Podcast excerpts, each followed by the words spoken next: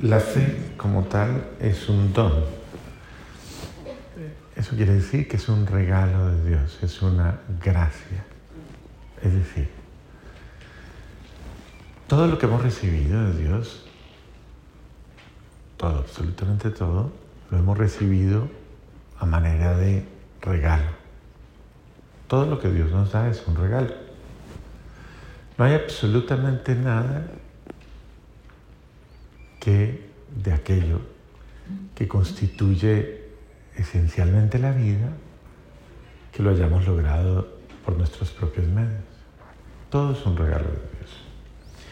¿Qué es lo único que Dios no, no nos ha dado ni nos puede dar? ¿Qué? El pecado. El pecado es obra suya, mía, y es lo único que nos pertenece. Es lo único fruto de su hechura, de su decisión, de su criterio. Pero, pero eso no se lo da a Dios. Eso quiere decir, y usted tiene que hacer conciencia clara, de que absolutamente para nada usted debe en ningún momento eh, creer que o considerar que su pecado sobreviene o está vinculado a alguna acción divina. De hecho, el pecado es un rechazo a Dios, ¿no? es un apartarse de Dios, es una forma de negarse a Dios. Huguito, si quiere apáguele la cabecita. Entonces, es importante comprender que el pecado como tal eh, es lamentablemente, pónganlo en la mitad, El pecado como tal es una, a ver, es como una forma de cáncer en un cuerpo sano. Mata el cuerpo y mata a la persona, mata al ser de la persona. Entonces, desde esa perspectiva es importante comprender que lo único por lo que nosotros debemos luchar es por no pecar y erradicar el pecado como una, como una situación eh, recurrente en nuestra vida.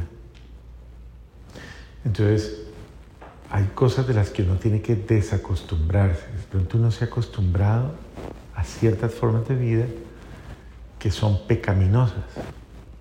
Por ejemplo, hablar mucho. Por eso dice el dicho, ¿no? El que mucho habla.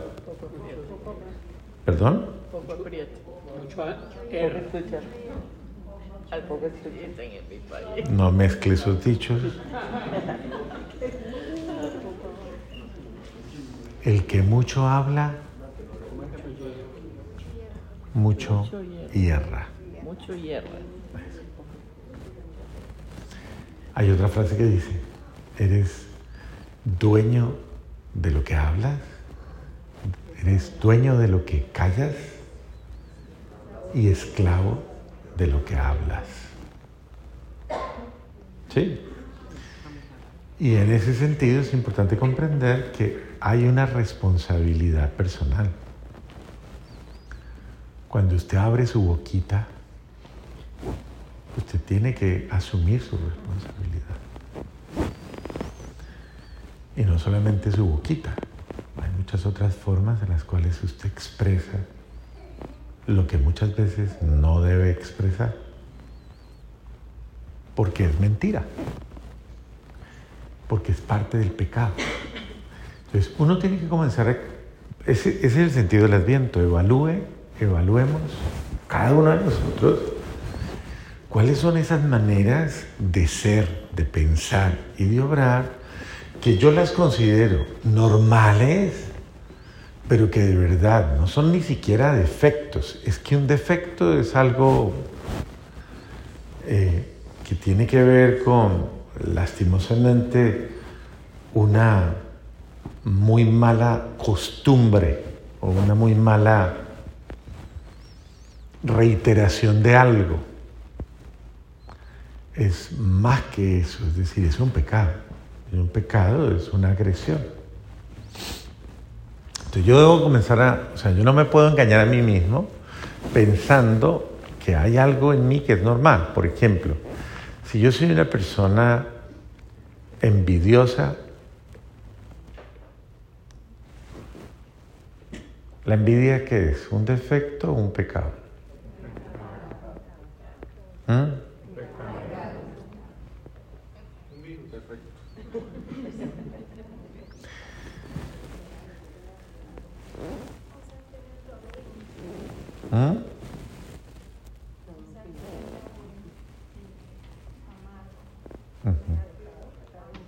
Ok.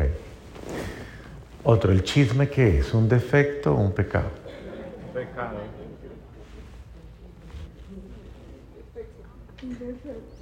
El juicio y la crítica, ¿qué son? ¿Defectos o pecados?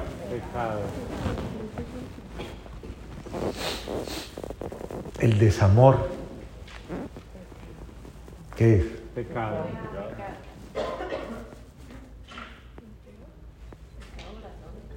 ¿Ah?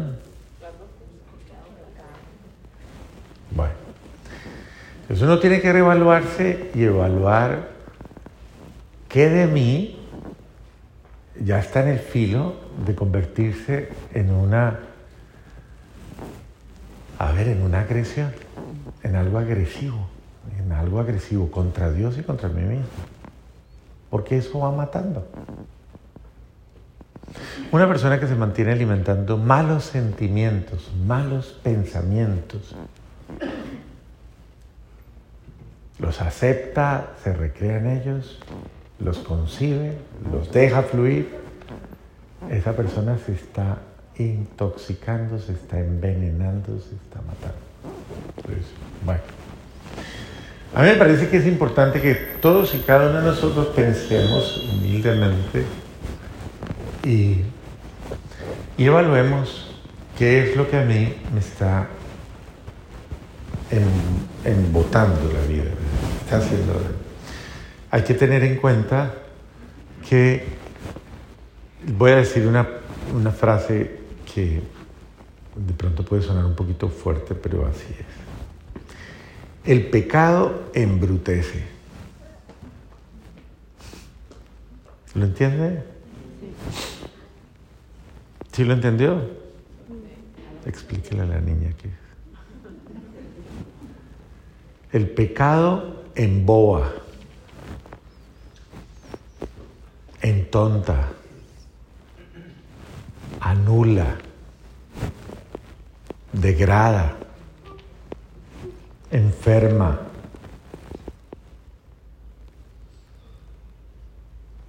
Reduce, deshumaniza. Entonces imagínese cuando uno se va, uno se va acostumbrando a hacer cosas, cosas, a tener movimientos del corazón, del alma, de la mente, que son pecados, la lujuria, la morbosidad, la maldición, los malos pensamientos, las mal, la malicia, a ver usted se está matando, usted está caminando en un terreno muy tóxico, terreno enfermizo. Y yo no soy de las personas que ando, honradamente se los digo, o sea, yo no ando ni mirándole el pecado a nadie, ni juzgando, ni, ni escrupulosamente asustándome por el pecado de nadie. Porque pues eh, Dios me ha enseñado a comprender la realidad humana. Pero una cosa es comprender la realidad humana y, una cosa, y otra cosa es eh, caer en el error de eh, creer eso es lo normal. No es normal. Y esa es la misión que yo tengo como cura, despertar conciencia para que la gente de cuenta, usted no está viviendo, o sea, no es normal lo que usted vive. Lo que usted llama normal no es normal, es irregular. Entonces usted tiene que trabajar un poco más, pedir, es decir, trabajar en la gracia de Dios para que el buen Dios le dé sensibilidad y le dé conciencia de lo malo, de lo que le está haciendo daño, de lo que es absolutamente incorrecto, es absolutamente dañino, me está haciendo daño, me está hiriendo, me está, me está maltratando. Es decir, no es correcto, sea en el área de los pensamientos, sea en el área de los sentimientos, sea en el área de las emociones, sea en el área de la voluntad, sea en el área que usted quiera. Si algo es malo, es, es tóxico, es dañino. Entonces usted tiene que evaluar y decir lo que hago, lo que pienso, lo que realizo, lo que... Eso no es correcto, eso me está haciendo daño. Yo no debo hacerlo.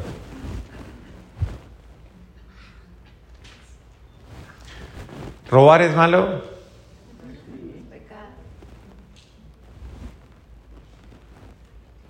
¿Y cuántas formas de robar existen? Eh, y muchas otras cosas más que la gente llama normales, ¿no? Eh, uno tiene que tener delicadeza de, darse cuenta, ok, eso que estoy viviendo no es correcto. Dios quiere darnos la capacidad de que nosotros eh, salgamos de la penumbra de la oscuridad y veamos claro. Y comencemos a detectar el error. Hay que detectar el error. ¿De quién vamos a detectar el error? ¿De quién? Si no de los demás, ¿no? Sino el suyo. Ese micrófono parece que le subieron un poquito el volumen y está haciendo por eso ese efecto. Si alguien sabe ya bajarle el volumen un poquito. Eh, entonces, Dios quiere mostrarnos lo verdadero, Dios quiere revelarnos la verdad. ¿Cómo dice el Evangelio de hoy? Jesús se llenó del Espíritu Santo. ¿Y qué dijo? ¿Por qué? Estas cosas. Y se las ha revelado a los sencillos, a los pequeños, a los limpios de corazón. Entonces, eso quiere decir, Dios sí me quiere revelar toda la verdad. Dios me quiere revelar la verdad, me quiere mostrar la verdad.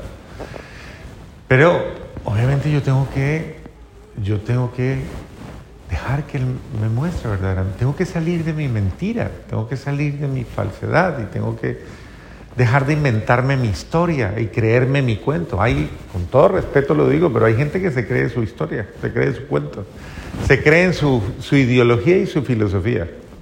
Y con esa viven y con esa incluso hasta interpretan a Dios y dicen, no, eso es lo que Dios quiere para mí. Cada quien vive de la manera que elige, ¿sí o no? Pero, pero no le ponga usted a eso el sello de es Dios. Oh Dios. Uno, uno tiene que personal, permanentemente preguntarse, ¿verdaderamente esto es lo que Dios quiere? ¿Que yo viva? ¿Que yo sea? O sea, o yo me estoy engañando a mí misma, me estoy engañando a mí mismo.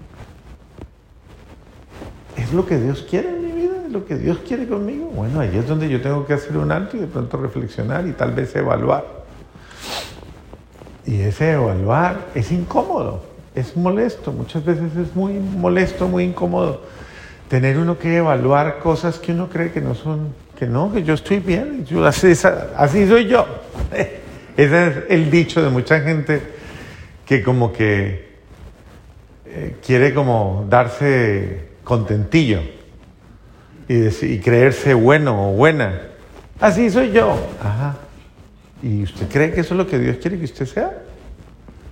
¿Usted está seguro? ¿Está segura que Dios está feliz con esa forma de, de usted ser, actuar, pensar, obrar. ¿Usted cree que sí? ¿Eso le hace bien? Hacer un alto y meditar en ello implica entrar en la sabiduría de Dios.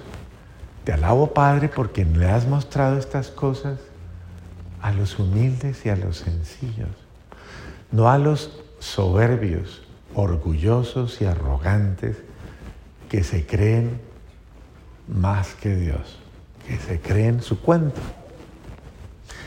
Uno, hay muchas formas de ser soberbio, créanme, hay muchas formas de soberbia, hay muchas formas de arrogancia, hay muchas formas de, capricho, de terquedad, de suficiencia, de, hay muchas formas de falsa sabiduría o falso conocimiento, falsa. Hay y hay mucha, y discúlpenme con todo respeto, hay mucha gente que vive engañada toda la vida, toda la vida engañada. ¿Usted quiere ser igual? Bueno, a lo mejor esta, esto que nos lleva a reflexionar el Señor hoy en su palabra nos ayude tal vez a encontrar una nueva actitud frente a Él y frente a la vida. Te alabo, Padre, porque tú le revelas las cosas grandes a la gente humilde. Yo soy humilde. Yo soy sencilla. Soy sencillo. No sé. ¿Cuántas veces les pregunto con, a ver, no, quiero que nadie se sienta mal, pero pregunto. Cuando usted pelea, ¿quién tiene la razón? Yo. Mm.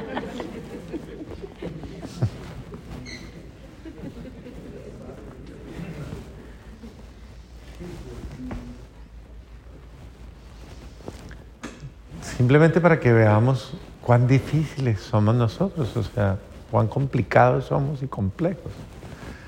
Pero te alabo, Padre, porque tú le revelas las cosas grandes a la gente descomplicada, humilde, sencilla, dócil. Y nosotros nos vamos poniendo tan complicados que nosotros volvemos complicados lo simple. Lo más sencillo lo volvemos complicadísimo. Porque como hay que pasar por encima de uno mismo, y uno no, regularmente no pasa por encima de uno. De su ego, no. En eso sí hay un instinto de conservación muy bien desarrollado. Por el cual uno cuida enfermizamente su, su ego. Entonces, Créanme, ¿no? O sea, el Señor nos llama a que nosotros no nos creamos la mentira y el cuento y le creamos a Él, a Él, a Él. Y lo asumamos a Él y lo aceptemos a Él y lo acojamos a Él. Esa es la promesa de Isaías. Cuando Él venga, Él va a replantearlo todo, todo. Esa lectura de ahorita, de la primera lectura de hoy, es la misma primera lectura que se va a leer este domingo en las misas todas las misas. Y florecerá un vástago de Traerá una era de paz, de alegría. Y Él no apagará, y todas las cualidades de Él, todo lo que Él es. Primero, todas las virtudes de Él. Y luego, todo lo que Él va a generar, todo lo que Él va a hacer, todo lo que va a producir.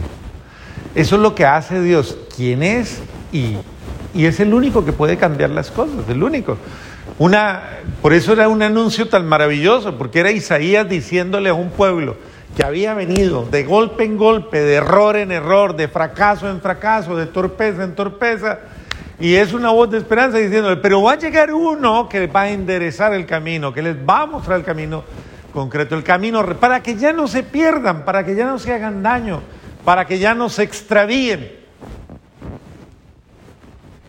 y Él será el consolador, el príncipe de la paz.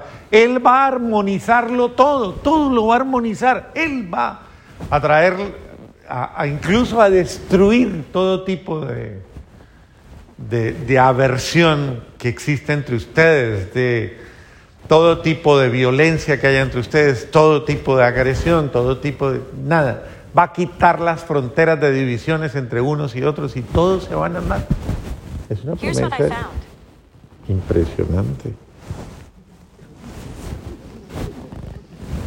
Esa Siri es atrevida.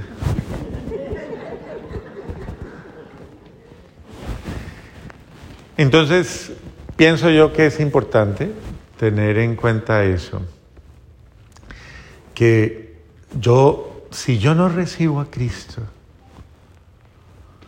con la, con humildad, con la sabiduría de Dios, con la...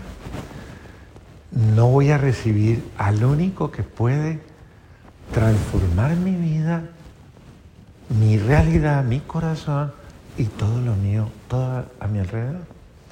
Entonces, cuando una persona entiende a Cristo, cuando una persona comprende a Cristo, cuando una persona asimila a Cristo, esa persona inmediatamente transforma su ser personal. O sea, transforma su manera de ser, su manera de pensar, su manera de obrar, su manera de reaccionar. O sea, esa persona inmediatamente comienza a ser la persona que Dios quiere que sea. Y esa persona inmediatamente cuando acepta a Cristo comienza a actuar y a producir a su alrededor lo que Cristo produce. Y eso es lo que Dios alaba y dice, te alabo Padre, porque esta persona en su casa rompió las divisiones, rompió las heridas. Con sus actitudes sembró amor, sembró perdón, sembró bondad. Quitó heridas de años, desprecios, prejuicios, sanó actuó como el único que puede restaurar. Entonces te alabo, Padre, porque esta persona fue capaz de ser humilde, porque esta persona fue capaz de cambiar, porque esta persona fue capaz de rectificar. Te alabo, Padre, porque esta persona permitió que hubiera un milagro en su vida y un milagro a través de los suyos. Cambió. Es que eso pasa cuando uno recibe al que hace los cambios, el que hace los cambios es Dios. Pero te alabo, Padre, porque esta persona me aceptó en su corazón, aceptó a Dios en su corazón y acepta su voluntad. ¿Y cuál es la voluntad de Dios? A ver, en dos palabras. Eso, amar. Que todos los hombres amen. Y que todos los hombres se salven, porque lo único que salva es el amor. Todo lo que usted haga sin amor no sirve para nada. Entonces, te alabo, Padre, porque esta persona entendió que era lo esencial. Y esta persona lo entendió tanto que no volvió a pelear. Bendito sea Dios. Se compuso. O entendió. Te alabo, Padre, porque esta persona no volvió a caer en, en X o pecado que le hacía mucho daño. Te alabo, Padre,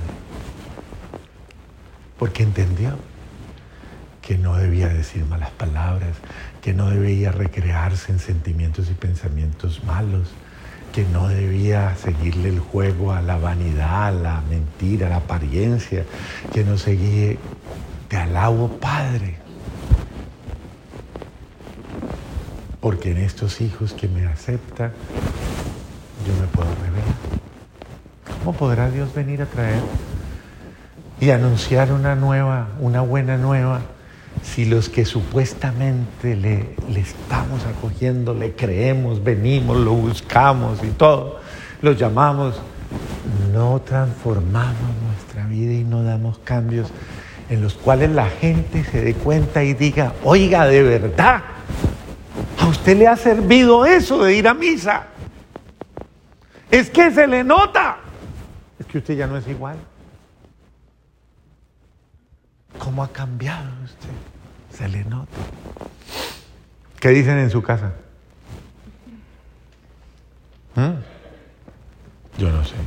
Si, si no sabe, pregunte. Vaya hoy y pregunte. Tenga el coraje, el valor de preguntar y decir, yo he cambiado. ¿Usted cree que yo he cambiado? Si he cambiado o o cambié de lado de la cama nomás. ¿Se ha cambiado?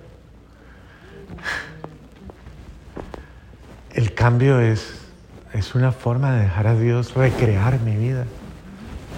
Y eso es sabiduría divina. Cambiar es sabiduría divina. Yo estaba equivocada. Qué lindo suena eso cuando una persona tiene la humildad de decir, yo estaba equivocado, yo estaba equivocada, yo estaba confundido, yo estaba confundida, yo no entendía, yo llevo años con la misma terquedad y me he dado cuenta que te he hecho mucho daño haciendo eso. Y voy a cambiar. Te alabo, Padre, porque le has revelado esto a los humildes, a los sencillos. Te alabo, Padre. Amén.